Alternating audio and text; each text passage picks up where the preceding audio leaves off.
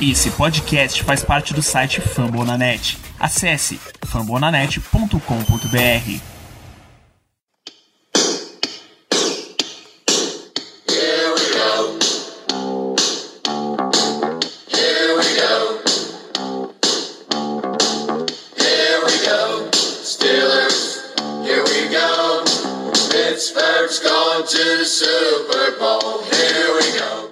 então vamos nessa. A gente começa com algumas notícias. O Steelers continua se movimentando, continua abastecendo o elenco antes do draft. É uma filosofia de bons times, de bons front offices. Não ir com grandes buracos no seu elenco pro draft facilita o teu processo de pegar talento, Ricardo. E aí a gente tem dois para comentar. Na semana passada a gente passou rapidamente pelo wide receiver Miles Boykin, ex-Baltimore Ravens, ex-Crush do Pittsburgh Steelers. E nesta semana a gente teve o retorno de Terrell Edmonds. Explica essas situações aí. Uma das coisas que a gente mais fala e que são mais subestimadas nessa época de draft é justamente esses contatos que o Steelers faz antes de poder fechar, antes de fazer as escolhas propriamente ditas, podemos dizer. A gente vê todo o processo de avaliação, entrevista, pro day e tudo mais, com impactos de longo prazo, não necessariamente apenas no dia do draft. A gente contrata jogadores que entrevistamos, que participamos de Pro Day de anos anteriores,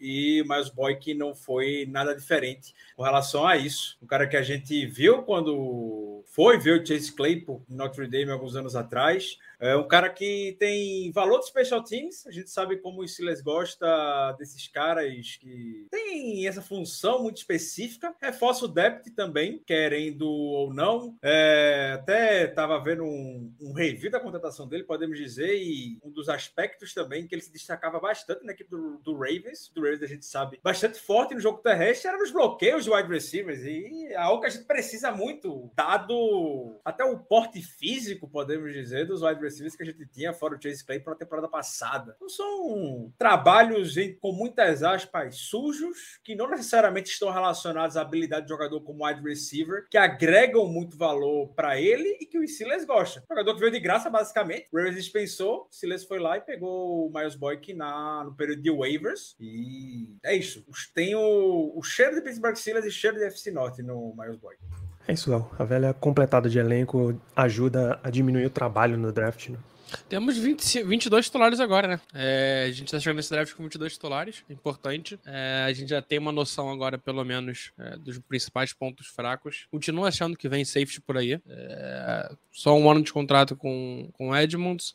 É, a gente tem o Trey Norwood que vai ter alguns snaps também, mas eu não sei se é um cara é o cara para isso é, ainda, ainda é um cara meio cru, então pode ser que a gente veja, tenha mais algum outro algum outro safety que, que chegue para completar esse, esse elenco, para fazer parte do depth. E cara, Miles Bock muito interessante, hein? Muito interessante. É, Ricardo, Ricardo era um apaixonado nele, Germano mais ainda. É, a gente fala bastante no QG. É, e é um cara que bloqueia muito bem, então pode ser um baita, um baita jogador para o jogo terrestre dos Steelers melhorar. É um cara que vai, pode contribuir bastante é, para corridas é, outside, né? Outside zone, que a gente usa bastante. Então, vamos lá.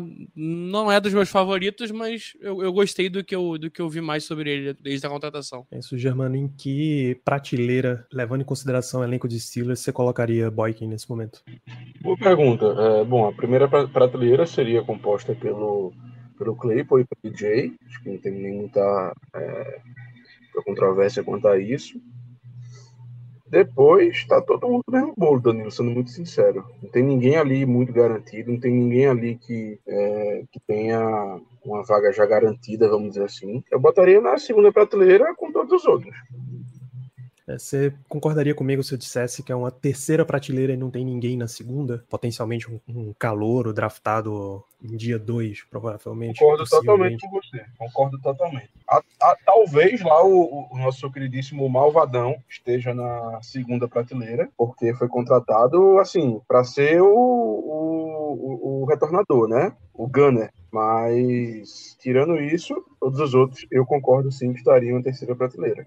É isso, então é de se imaginar que seja Deontay Johnson, Chase Claypool, titulares mais utilizados, Gunnar Olszewski mais como retornador, só que a gente viu tanto que Matt Canada usou Ray Ray McLeod, quem, quem duvida que ele use na e o próprio Miles Boykin, com, com mais adições de os caras que vieram e contrato futuro, Steven Sims, Anthony Miller, esse tipo de jogador fica ali numa prateleira mais abaixo. Então temos este grupo aí de jogadores.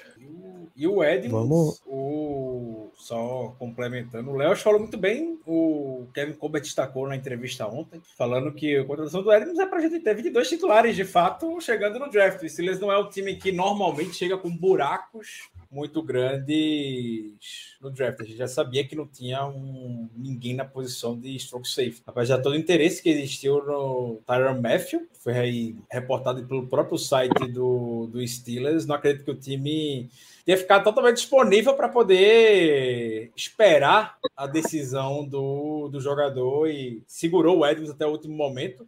É, eu também não acho que a gente isso seja sinônimo de que vamos dispensar a posição de safety. Acho que a gente ainda pode sim trazer alguém. Então, o contrato do Edmonds, como o Léo comentou, de um ano apenas, 2,5 milhões de dólares.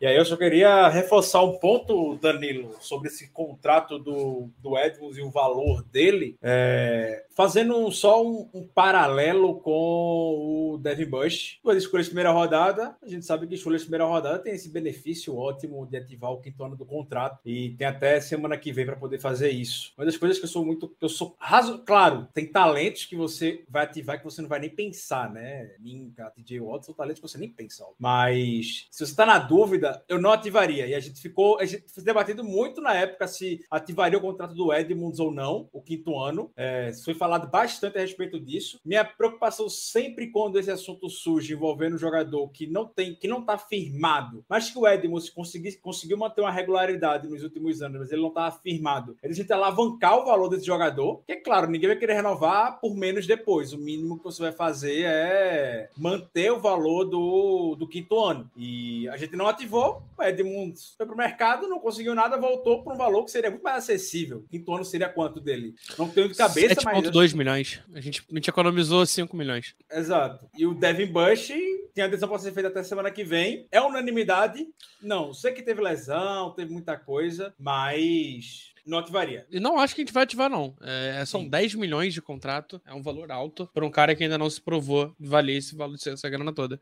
É, a única coisa que eu estranhei do, do Edmunds foi que eu pensei que a gente fosse esperar passar o draft. Porque se passa o draft, cara, querendo ou não, ele, ele não entra naquela conta de final de ano de pique compensatória, então contaria como uma perda, agora não conta como nada, porque ele foi e voltou, né? É, e eu achei que o Steelers fosse dar uma segurada só pra isso. Já tivesse tudo acertado e falou, amigão, segura aí até só acabar o draft que a gente já a gente te renova contigo, já tá tudo certo aqui. Te dá até um negocinho a mais aqui e vambora. Talvez Eu acho que essa, que essa alternativa só rolou porque eles realmente se viram fora do mercado de Tyler Matthew. assim. Eu imagino que Matthew valeria a pena esperar, porque ele conta no cálculo aí de compensatórias e Edmunds não, né? Quando eles viram, ok, isso aqui não vai dar certo, é melhor a gente fechar logo esse gap, um cara que a gente conhece, um cara que tá afim de voltar mesmo e vida que segue. E isso também entra na, no, que, no que o front office tem falado nesses últimos meses, né? De que eles queriam ir pro draft com todas as posições titulares preenchidas. Eles falavam, a única posição que a gente vê atualmente que não está preenchida é a posição de strong safety. A gente não tem titular para aquela posição. E agora, teoricamente, conseguiram. Então a gente chega, teoricamente, para o draft podendo ir totalmente de BPA, Best Player Available. Ou, o que a gente certamente vai discutir bastante hoje à noite, não precisando comprometer nenhuma das escolhas, médias, altas e tal, porque você pode dar numa troca para cima, né?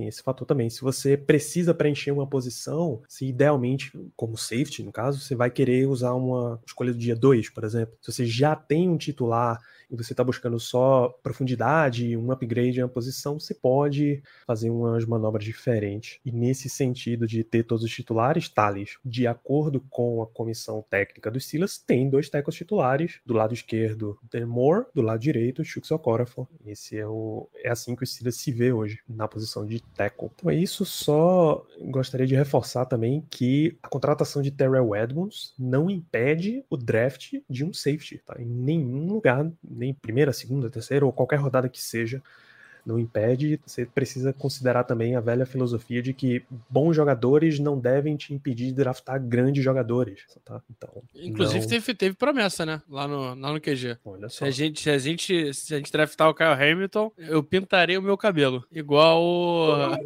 pessoal do N5 e do Backstreet Boys nos anos 90. Foram várias e várias promessas. Pode, pode botar essa promessa na lista também.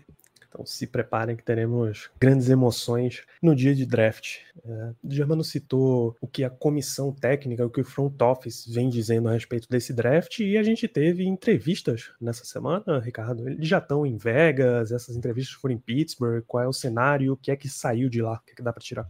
Entrevista ontem, Mike Tomlin e Kevin Colbert deu a tradicional entrevista da semana de draft. Foi um clima muito mais de nostalgia, eu diria, do que qualquer outra coisa. É, Talvez, talvez não. É a penúltima entrevista dos dois juntos, que eles vão sentar no dia da primeira escolha, pós-draft, enfim. Alguma dessas áreas para poderem fazer novamente a entrevista com a avaliação do draft. Eu acho Mas- que a, a saída de, de Colbert vai ter Tomlin junto, não? Não, provavelmente. Faltam mais duas? Mas até algo muito. Algo muito mais festivo, eu diria, do que necessariamente voltado para um, um conteúdo, podemos dizer, para informação, como foi ontem. Mas o clima já era muito de despedida, com um rasgando elogios pro, pro outro. Acho que o Danilo pode me confirmar muito mais do que isso, mas eu tenho uma. Eu tenho 99,9% de certeza que, de fato, é a relação GM-head coach mais duradoura da NFL atualmente. Eu acredito, os dois. Tranquilamente. Desde o Colbert tem 2000. 22 anos, pô. Talvez o, Exato. o Belichick, né? Que é ele e ele Mas mesmo. Belichick trocou. Porra, aí é sacanagem também, né? É Vamos estar no mesmo, no mesmo local de relacionamento de duas pessoas. É, ele tem- a, a função Podemos dele é ele é um cachorro, talvez. Tá, Também não, É. não bate tanto tempo, não. E aí, eles. Inclusive, inclusive, a gente tem que destacar a blockbuster trade que ocorreu nos últimos dias, né? Entre o, o Patriots, e Patriots e o o Texas. Texas, eu acho, não foi isso? Foi a Trade primeira grande trade do draft, né? Impressionante, impressionante. O, o, A, a notícia que todo mundo estava esperando para a semana de draft era exatamente essa. o, o Danilo acho, que- acho que ainda, ainda não sabe qual é a trade. Sabe qual é a trade, Danilo? Sei. Ah, sai uma escolha de quinta rodada pro Texans, vem uma de sexto, uma de sétimo pra New England. É pra garantir o próximo Tom Brady, com certeza. É isso. Cara, o Belichick, ele Escolha ama 199 escolha tem de, que ser do de sétima e sexta rodada, é impressionante. Só uma pessoa ama mais do que ele, essa pessoa se chama Pete Carroll, que troca É. até a escolha de primeira rodada por um pacote de oito de sétima, se deixar. Mas prossiga, Ricardo. É, e o, o tópico central da conversa de ontem não podia ser nada diferente do que, claro, a avaliação da posição de quarterback, que ambos falaram que sim, se, se- chegam na semana agora, quarta-feira, com a sensação de dever cumprido e que fizeram todas as avaliações e viram tudo o que era possível e conversaram com absolutamente todos os jogadores e tem todas as informações necessárias para poder fazer uma escolha confortável na quinta-feira. É, tudo indica, tudo está indicando realmente que vai ser a posição escolhida. Até Mike Tomlin disse que comparou que a intensidade com que eles debateram e avaliaram a posição de quarterback é a mesma que eles fizeram na posição de running back no ano passado. Vejamos bem, foi o Najee Harris a escolha de primeira rodada do ano passado. O Steelers é um dos times que, que sabe esconder muito bem as coisas quando se de draft. É um time muito transparente. É, ele expõe muito bem e por mais que todo ano a gente acredite que vai ser algo diferente, não é. Nunca é algo diferente, nunca tem uma surpresa. Tá na nossa cara o tempo todinho e a gente, de vez em quando, por pirraça, não quer ver. A posição do quarterback, novamente, esse ano, tá tudo indicando que, de fato, venha a ser essa escolha. É, Tanto o Tony quanto o Colbert destacaram esse processo de avaliação da posição e como eles ficaram animados depois de 17 anos, depois de tantos anos sem mal ver com profundidade a posição, eles voltaram a ver juntos agora. Basicamente, a primeira vez que viram a posição que Colbert disse ser a mais importante, claro, é a mais importante no, do esporte. É, e eles aproveitaram muito esse processo de conhecer os jogadores, a família de jogadores. Colbert elogiou muito como o Tony consegue pegar informações voltadas para como o jogador pode se desenvolver como líder, lado pessoal. E que não é todo mundo que consegue ter a visão que o Mike Tomlin tem, o Kevin Colbert disse. E aí um, tava lendo um texto de alguém de ontem para hoje, ou foi algum Twitter, eu nem lembro. Eu li alguma coisa de ontem para hoje no celular. É, destacando que se você fosse resumir as entrevistas, a entrevista de Tony Colbert ontem, voltando para a posição de quarterback, você veria Colbert falando sobre precisão, que é o que ele mais quer ver de fato no quarterback, e não foi só ontem que ele disse isso, ele já disse isso em outras oportunidades também, o quanto ele preza pela precisão do, passe mesmo, tecnicamente falando.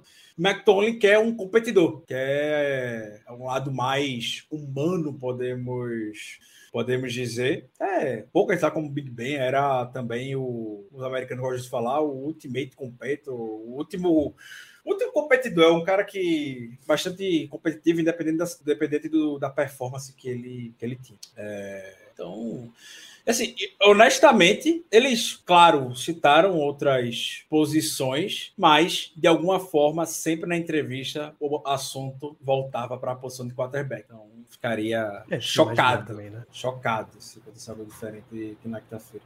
É, e, cara, é, é um dia que a gente tá numa semana que é a semana que vai acontecer tudo, né? Todo mundo tá ouvindo tudo, todo mundo tá falando tudo. É, hoje cedo o Matt Rule do, do Panthers deu uma entrevista falando que consegue ver quarterbacks na, na sexta escolha. Só que, cara, quem vai entregar tudo também que quer? Quem, quem garante que o Colbert realmente tá, tá olhando precisão? Quem garante que, que a, gente não tá, a gente não tá tentando levar, criar uma quantidade de fumaça para ver se a galera vai atrás do, do, do, do cara de ter melhor precisão e sobra quem a gente quer? Então, tipo, é, é a semana que assiste o filmezinho, assiste Draft Day e espera quinta-feira. É isso. Não tem muito o que fazer. Para mim, a frase mais significativa. Para mim, a frase mais significativa foi de Colbert hoje com Missy Matthews, dizendo que, mesmo eles tendo movimentado bastante a free agency, eles não têm problema nenhum em draftar de novo a mesma posição. Porque é a frase que diz absolutamente nada sobre o seu draft. É, é, é, é especialidade de qualquer GM. Embora eu concorde com o que o Bruno falou no chat agora. Não acho que o Colbert é tão bom assim de blefe, não. O Steelers não é bom de blefe, não. Queria muito, fosse como o Léo descreveu. Óbvio que a gente vai. As famosas smoke screens, né, que sempre, sempre surgem. Eu não acredito que o Steelers entre muito nisso, nisso não. É, é a gente tem três prioridades que são os três caras que a gente mais teve contato, que mais viu, que mais é falado, que é Malik, Pickett e Reader. Não acho que a gente vai fugir disso, a não ser que saiam os três logo assim, em sequência na, no top 10 a gente não conseguiu subir. Mas é, é, é isso, cara. A gente tem essa visão, é, não necessariamente os três encaixam no, no, no, no que o Tomlin e do que o, o Colbert falaram. Então, o que, que, que, será? Será que tem mais alguém? Pode, pode ser que seja o primeiro ano que o Steelers não esteja esteja tão mostrando o que, que ele quer. Por ser QB. É, até porque a gente não nunca vivenciou isso, né? A gente Sim. nunca teve a oportunidade de ver como é que teria a equipe, como é que seria o front office indo atrás de um quarterback. E eu só espero, assim, eu, eu realmente espero que o, que o Colbert esteja dando um blefe quando, quando ele fala de que o que ele mais preza é a precisão. E espero profundamente que ele não diga em nenhum momento que ele, o que ele mais preza é a famosa alegria nas pernas. Mas também ele já vem dizendo isso assim. o tempo inteiro, né? É o que do, fim da temporada, do fim da temporada pra cá, é só o que eles vêm dizendo. Mobilidade, mobilidade, mobilidade, mobilidade. Não, mas é o que eu tô dizendo é o seguinte. É, eu espero que eles não, não digam, não, não venham dizer isso agora para chamar atenção, entendeu? Deixa na precisão mesmo, deixa em, em altura, deixa em outros aspectos aspectos aí que tá de boa. Eu queria muito estar tá desse lado de, de vocês. É, eu não sou o cara. É, muitos até os amigos aqui mesmo também compartilham. Eu não quero subir, não quero nada, eu quero ficar na minha quieta, na 20 mesmo e ver, seja o que Deus, o que Deus quiser ali, de quem vai chegar, quem vai chegar pra gente. Mas como eu comentei, todo ano a gente pensa que esse ano vai ser diferente, esse ano vai ser diferente, e, e, nunca é. Se eu for falar que vai ser um ano diferente, pode ser que seja ano que vem, pelo simples fato de que a gente não vai ter o Kevin Colbert ali como GM, vai ser um GM novo, então a gente não sabe, pode ser que mude alguma coisa de fato, não sei. A decisão vai ser do, do GM. O Silas tem um, uma hierarquia muito bem estabelecida, é, mas para esse ano, não quero surpreso, chocado se a gente for seguir um rumo muito diferente do que vem sendo falado nos últimos dias, seja qual for o jogador. Eu tô focando muito mais mais na posição do que nome. Muito mais na posição mesmo. Até porque as principais indicações são de que o Steelers quer um quarterback, quer muito um quarterback, mas as coisas estão indo para vários lados aí sobre exatamente qual é o quarterback que o Steelers quer. Muita fofoca, como você falou na abertura. É isso, muitas fofocas. É, não só teve essa coletiva ontem, como teve entrevista hoje. Tá? Kevin Colbert sentou com Missy Matthews do Steelers.com e bateu um papo. E aí, como é uma entrevista interna tal, da própria instituição, é mais ou- é bem direcionado as coisas. Não é o Você não vai ver Missy Matthews arrancando grandes revelações de Kevin Colbert, porque eles estão trabalhando juntos ali em prol dos Steelers. Mas uma das coisas que saiu hoje é que eles voltaram a, a conversar e trocar uma ideia com o Stephen Tweet, por exemplo, mas não tem revelação. Eles só dizem, estamos muito encorajados com o que vimos, o que tivemos na última sessão. São grandes entrevistas sobre absolutamente nada. Inclusive, Colbert disse a seguinte frase: não temos atualização. Então, vá- fica só o registro para ir lá assistir a entrevista dele, tanto com o Miss Matthews quanto a coletiva de ontem. Nessa entrevista, Danilo, o que eu fico mais curioso é saber se ela tava usando uma roupa preta ou não. Para quem tava usando roupa preta. Miss, Isso mesmo. vou, deixa eu ver se eu encontro aqui, eu já, já trago para você. Pra quem não sabe, a Miss Matthews era é muito engraçado porque ela só aparecia de roupa preta. Era assim, era absurdo. Parecia que ela só tinha essa cor no guarda-roupa. Aí de um tempo pra cá ela tem dando uma, dado uma modificada, mas realmente era muito engraçado. Agora que você falou, eu nunca vi reparado Correto, nisso. Jamal, ela tá, ela tá de preto, sim. Tá de preto, né? Impressionante. Padrão. Vestidinho preto ao lado de Kevin Colbert. Então, confirmadíssimo, as preferências de roupa de Missy Matthews se mantêm. Apoio, inclusive. Também adoro um preto. Eu também estaria tranquilamente Não vestido entre, entre preto e amarelo, brother. Vai de preto mesmo, que tá super suave. Então, essas são as de notícias, basicamente, que a gente tem. A não ser que eu esteja perdendo alguma coisa, em termos de notícia mesmo, é o que tá faltando. Vamos começar a sessão Sônia Abrão, do podcast, é isso? Não, tem, tem, Então, tem aí- uma notícia que é meio fofoca, mas não é, mas não é fofoca porque é notícia porque foi, foi, em- foi em coletiva. Que é o Wide receiver Ok. Sky Moore que falou estar desejando ficar em Pittsburgh. Pô, aí, aí é o fofoca. seu brother. dese- É fofoca. Que o, que, o seu dese... que o desejo dele seja atendido. Pô, por, favor. favor. Here we go.